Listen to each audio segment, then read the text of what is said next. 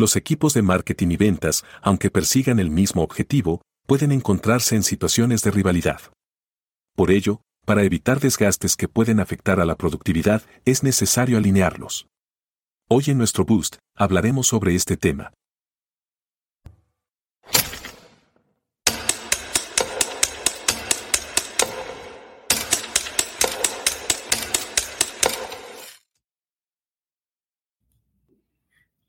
Muy buenos días a todos. Muchas gracias por acompañarnos en un Boost más en 21 minutos. Le damos la bienvenida a toda nuestra audiencia, a todas las personas que nos escuchan en la región.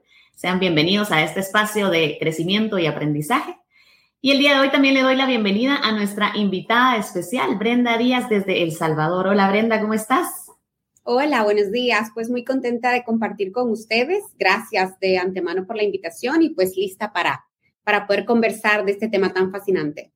Buenísimo, Brenda. La verdad es de que sí, es un tema muy interesante y yo creo que le, le, ocupa la atención a muchos de nosotros, y no es que toda la audiencia, ¿verdad? Cuando hablamos de mercadeo, cuando hablamos de ventas.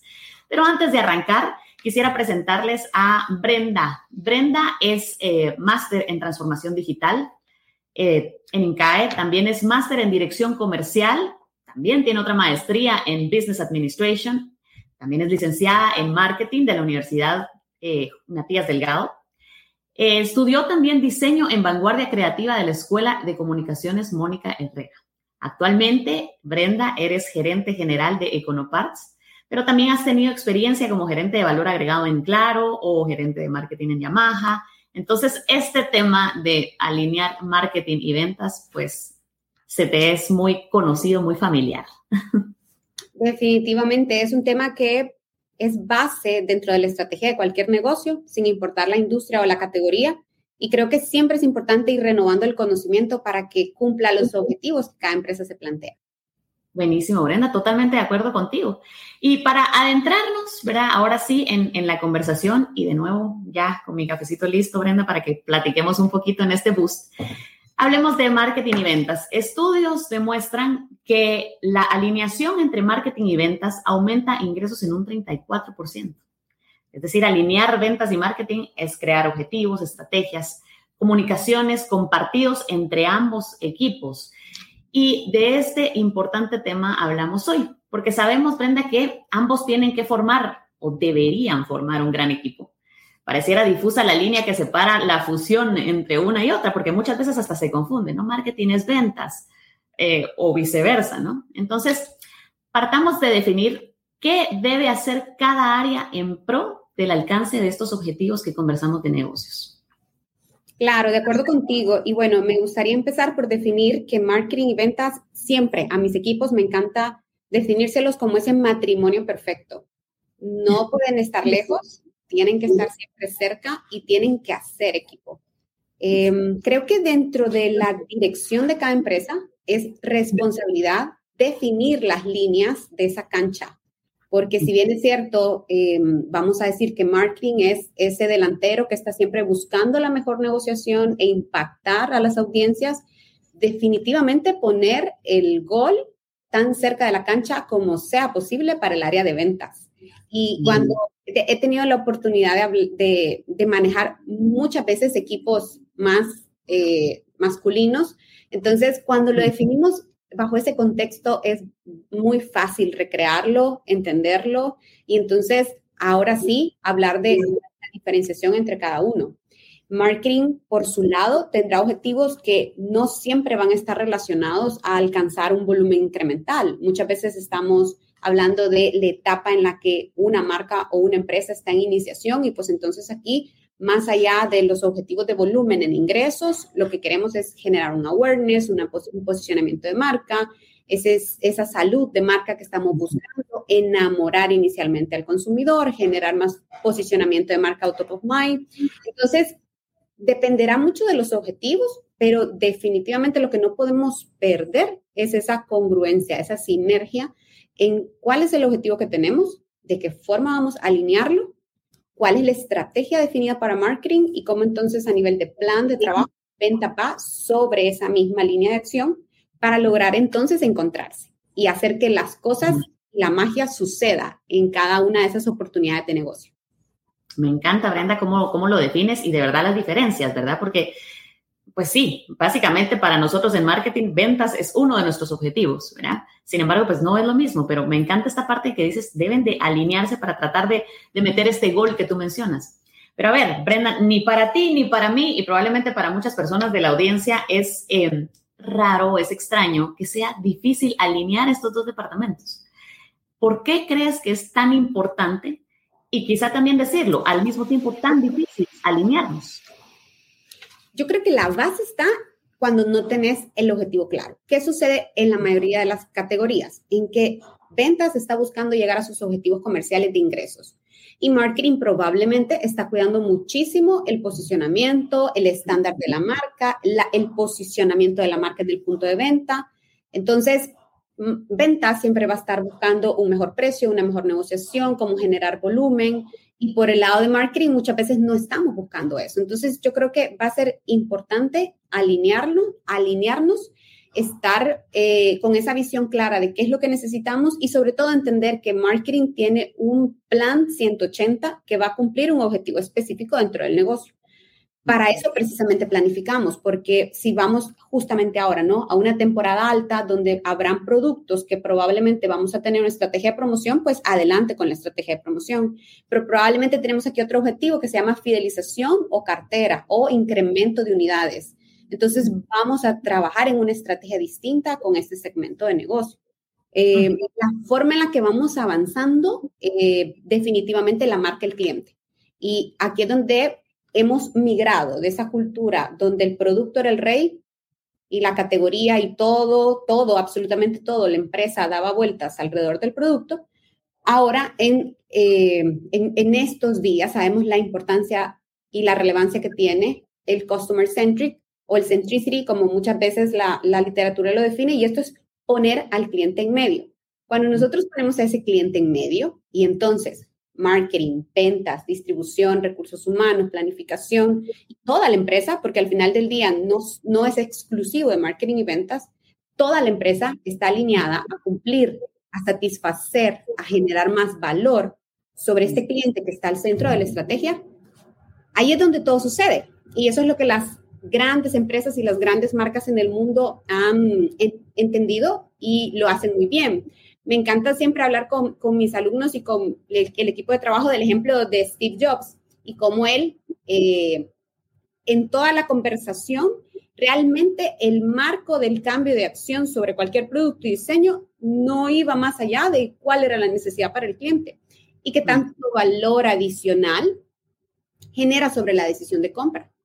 Por el otro lado, tenemos a Jeff Bezos, donde antes de pandemia no dejaba que ninguna reunión se diera a cabo si no había una silla vacía. Y esa silla vacía representa al cliente y cómo es importante que dentro de las discusiones, el análisis, cada decisión que tomamos en una mesa de negocios, no olvidemos, porque las emociones somos 80% emociones, ¿verdad? Y profesionales tenemos que reconocer que muchas veces las emociones van dictadas por nuestros gustos, por nuestras preferencias, por nuestra personalidad.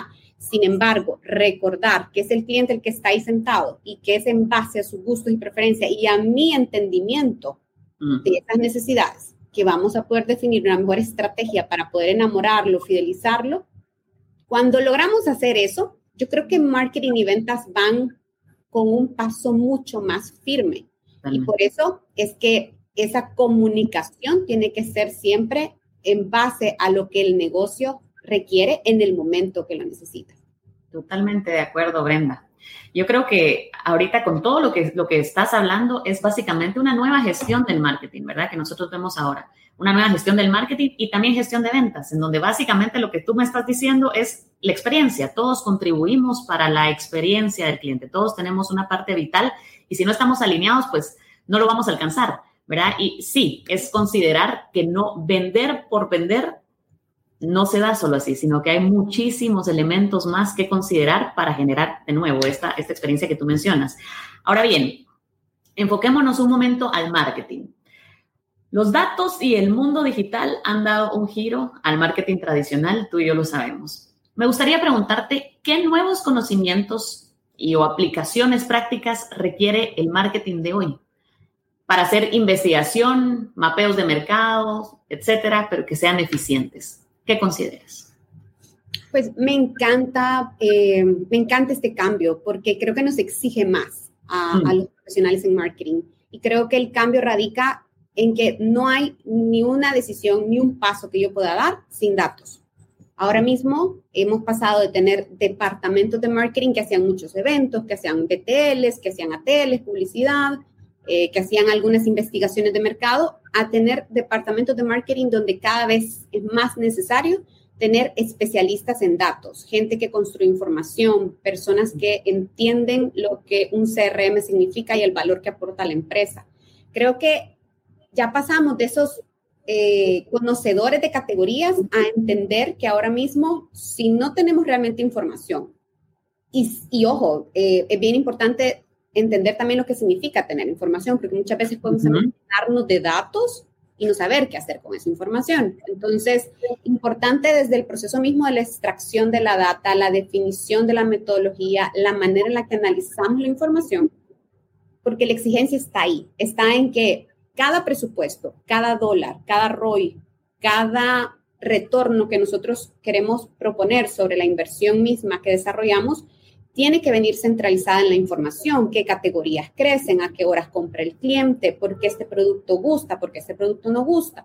Entonces, si nosotros tenemos eh, dimensionado que ahora marketing funciona bajo la base estratégica de la analítica de datos, pues entonces vamos a tener muchísimas más oportunidades en el negocio, porque la omnicanalidad ya no es el futuro y la estrategia que quiero. La omnicanalidad y la transformación digital es el presente y quienes más logren sobresalir y generar es, ese gap importante respecto al consumidor, definitivamente va a generar una ventaja competitiva. Entonces, marketing, eh, el cambio lo veo de esa forma.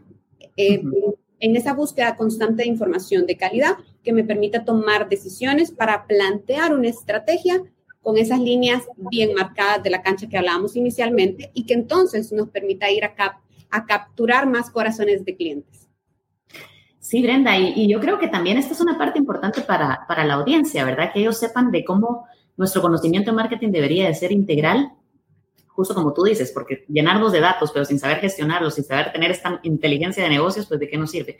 Y yo creo que la ventaja, como tú lo dices, es que tenemos más información. Antes probablemente íbamos un poco más a, ciegas, ¿no? Ahorita podemos ser más puntuales, entender más a profundidad, Y por lo consiguiente, pues ser más efectivos. Em, tradicionalmente, el marketing, sabemos, Brenda, que ejecuta una parte vital cuando hablamos del funnel, ¿verdad? Del desarrollo del funnel de ventas. Ahora, pues vemos que ya lo podemos ver incluso el funnel de ventas a más detalle, ¿verdad? Donde se busca atraer, se busca interactuar, se busca convertir, pero tiene un significado transformador en las organizaciones.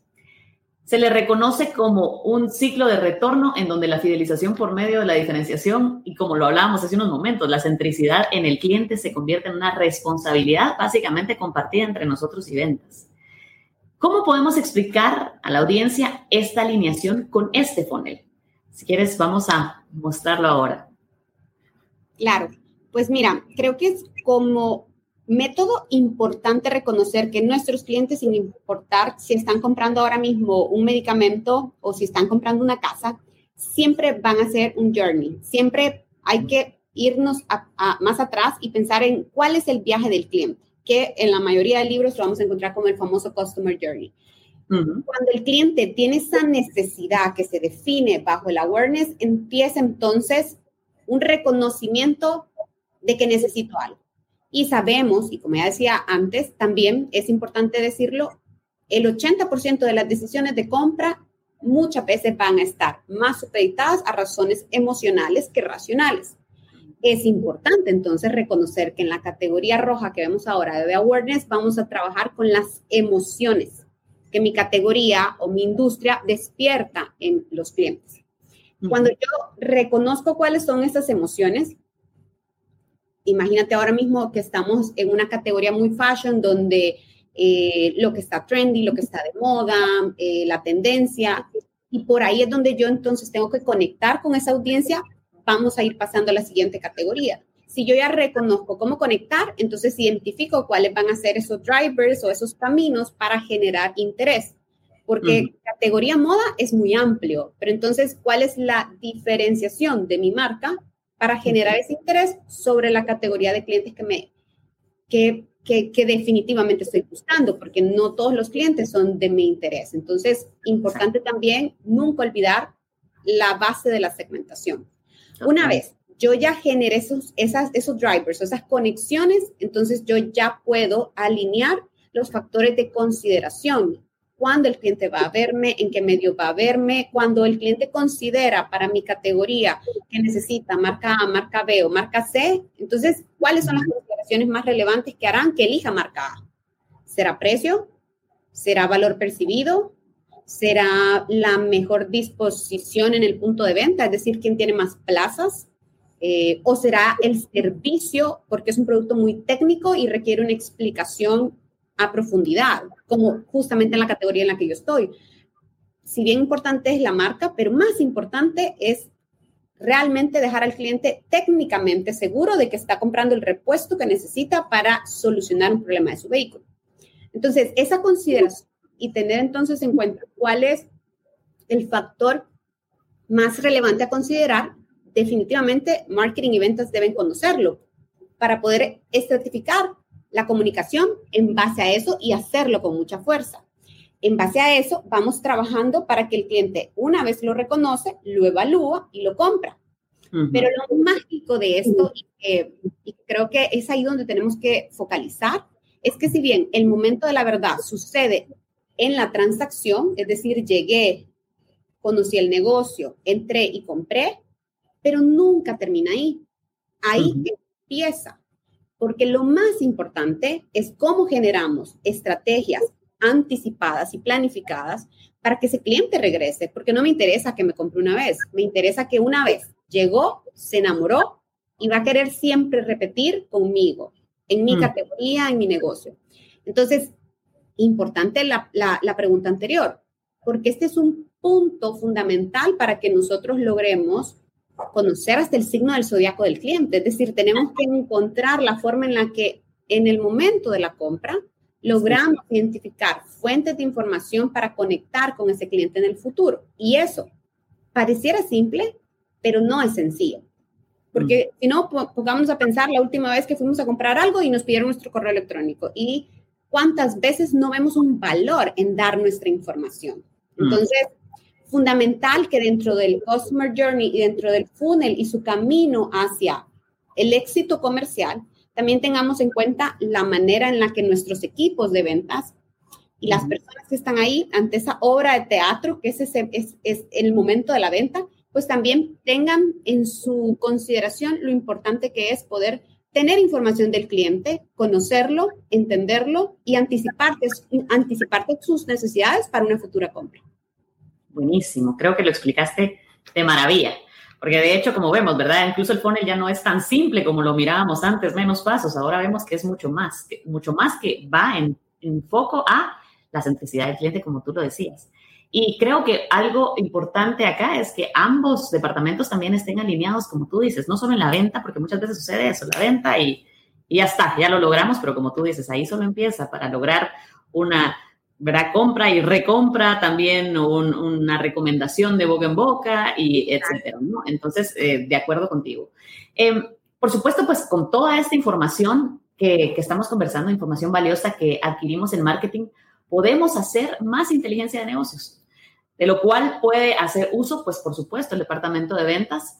Y acá es donde existe el reto veo yo, ¿verdad? Básicamente retos, y podemos hablar retos de comunicación, de alineación de personal, de metas, objetivos, incluso de cómo medir el éxito. En la práctica, ¿cómo lo hacemos, Brenda? En la práctica tenemos que entender la base de los objetivos que tenemos. Si los objetivos ahora mismo son incrementar ventas, pues entonces todos los recursos tienen que ir a ese incremento en una categoría específica, en una marca, o estoy haciendo un lanzamiento, dependerá mucho de la empresa y el momento, pero creo que la planificación es la base. En el momento de la planificación, yo invito a, los equipos a que siempre recuerden hacer una inmersión en el negocio. Muchas veces estamos acostumbrados a ir y plantear objetivos para cinco años, para el siguiente año, ojalá. Eh, pero lo hacemos en base a la consideración que tenemos, a la experiencia que tenemos, sin ir y realmente identificar si hubo un cambio o un patrón relacionado a las audiencias o al mercado que cambió. Si una acción de la categoría que cambió, si, si hay data muchas veces del mercado, del negocio que no estamos viendo. Entonces, yo creo que para lograr cumplir los objetivos comerciales, hacer un buen proceso de planificación, llegar a las metas que nos planteamos, definitivamente tenemos que estar conscientes del proceso de inmersión en el negocio, el conocimiento de los clientes, de los procesos. Cuando lo hacemos es realmente un momento de la verdad. Las, últimas veces que yo he logrado conectar con clientes y tener conversaciones poderosas con ellos, generalmente me doy cuenta que las necesidades de compra o los dolores del, consumidor en este caso no están relacionadas muchas veces al producto, sino más relacionadas al servicio. El cliente no está prefiriéndonos por un mejor o un peor producto o porque el producto es más barato, es más caro. Evidentemente hay hay categorías y, esto puede funcionar distinto para una industria u otra, pero generalmente el cliente emocionalmente va a buscar conectar con una empresa que le ayude a mejorar su negocio, que le ayude a mejorar su proceso de compra. Pero encontrar la forma de hacer eso es importante que nos tomemos el tiempo para poder entonces entender cuáles son los cambios que pudieran estar sucediendo y cómo anticiparnos a ellos. Cuando lo hacemos, creo que va a ser mágico el momento en el que marketing y ventas entienden que esto es importante y vamos adelante para poder resolver ese dolor en el cliente y hacerlo mejor. Me parece perfecto. Yo creo que, como tú dices, básicamente es ambos equipos alineados para anticiparnos en el entorno, ¿verdad tú? Para entender también incluso qué son oportunidades que podemos encontrar pero eh, desde esta perspectiva también profunda y humana, ¿verdad? Porque sabemos ¿verdad? que los clientes ahí sí buscan incluso marcas cada vez más, más humanas, que tenga algo de valor para ellos, como tú lo mencionas. Brenda, la verdad es que nosotros podríamos conversar aquí muchísimo más, pero ya estamos llegando a nuestro cierre de este boost de marketing. Antes de, terminar, quisiera que dejáramos a la audiencia con algunos consejos para alinear, justamente como conversamos hoy, equipos de marketing y ventas. ¿Qué consejos finales te gustaría darles? Siempre pensemos en cómo retar a los equipos sacándolos de su zona de confort, cómo quitar esas barreras mentales que todos nos creamos, esas valoraciones que a veces las tomamos muy propias y que no nos permiten ver el panorama completo. Para hacerlo, yo les recomiendo que saquen a los equipos de los ambientes normales de trabajo. Cuando queremos hacer un brainstorming, cuando queremos ir y conectar o, o queremos testear una nueva idea, invitemos al equipo al hacerlo en ambientes distintos, que no sean las cuatro paredes de la oficina donde regularmente estamos o las cuatro paredes de su casa donde ahora la semipresencialidad nos permite trabajar. Eh, llevemos a los equipos eh, a, a, mí me funciona muchísimo, por ejemplo, cuando hacemos estas integraciones, llevar a los equipos a una zona abierta, al aire libre. Eh, hemos hecho de todo. Hemos llevado a los equipos a hacer una clase de yoga, eh, hacerlos que se liberen un poco, que pongan su mente en blanco y entonces empecemos a conectar con las ideas que queremos ir a validar. Em, creo que no tenemos que olvidar que detrás de las grandes marcas definitivamente hay grandes profesionales que son humanos. Entonces, reconocer esas necesidades humanas detrás de las personas que trabajan la estrategia es algo que con facilidad olvidamos.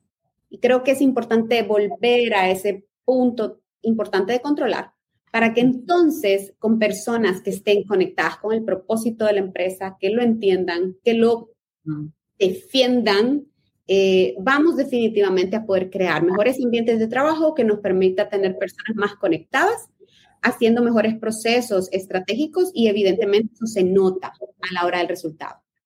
Perfecto, Brenda. Yo creo que nos has dado muchísimo valor en este boost y muchísimo valor que nosotros podemos incluso aplicar. Me encanta esta parte de, sí, pues unir también a los equipos desde la perspectiva humana también dentro de ellos, ¿verdad? No solo hacia los objetivos que tenemos empresariales, sino cómo fusionarnos y cómo abrir la mente, ser más creativos, etcétera. Bueno, Brenda, tal vez tendremos una, una segunda parte de este boost para que nos dé tiempo, pero muchas gracias, te agradezco por todo el, el valor brindado.